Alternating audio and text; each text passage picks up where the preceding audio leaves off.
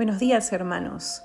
Estamos mm, empezando la tercera semana de Adviento y esta semana de Adviento tiene una particularidad, como se deben de haber dado cuenta eh, cuando han ido a misa. Es una semana en donde la liturgia, las lecturas, quieren poner el foco en aquello que estamos esperando, bueno, todo el adviento nos está preparando para aquello que viene, ya sea recordando que Cristo vino en la historia, por decirlo de una manera más coloquial, el cumple de Cristo, o por lo que llegará en la segunda venida de Jesucristo cuando venga en gloria.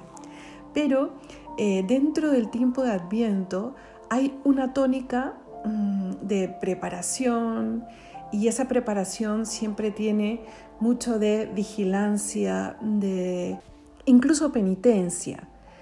Eh, entonces, lo que hace la liturgia con ese tercer domingo, que se llama el tercer domingo de gozo, de alegría, es adelantar de alguna manera la fiesta que vamos a celebrar.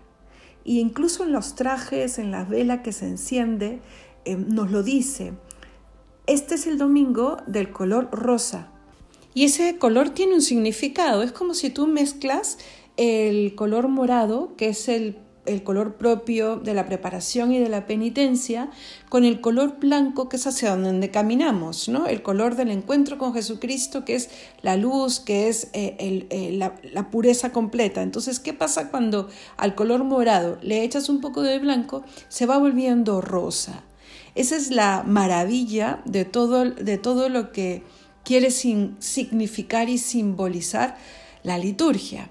Entonces, que esta semana que vamos empezando tenga esa característica, esa ilusión de que ya estamos empezando. Y no solamente es la, ilusión de traer, eh, como que adelantar la fiesta, sino que también estamos próximos a empezar la octava, la, perdón, la novena de preparación de la Navidad.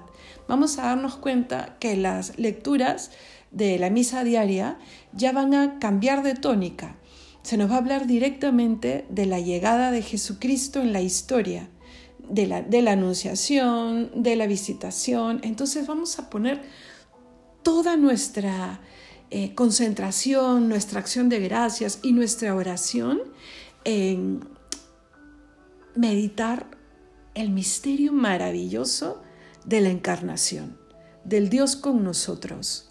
Es que si uno se para a pensar y si uno repasa hay muchas citas bíblicas que nos traen eh, la llegada del Mesías, tanto en el Antiguo Testamento como en el Nuevo. Están los evangelios de la infancia de Jesús, está el prólogo maravilloso de San Juan. Paremos a meditar que Dios ha querido hacerse hombre para hablarle al hombre eh, en su propio lenguaje de los asuntos de Dios, de aquello para lo que hemos sido creados, ¿vale? Entonces, hoy vamos a focalizarnos en la verdadera alegría, esa para la que hemos sido creados, esa a la que Dios nos llama, esa que puede estar presente inclusive si estamos pasando un mal momento, porque todo pasa y solo Dios permanece.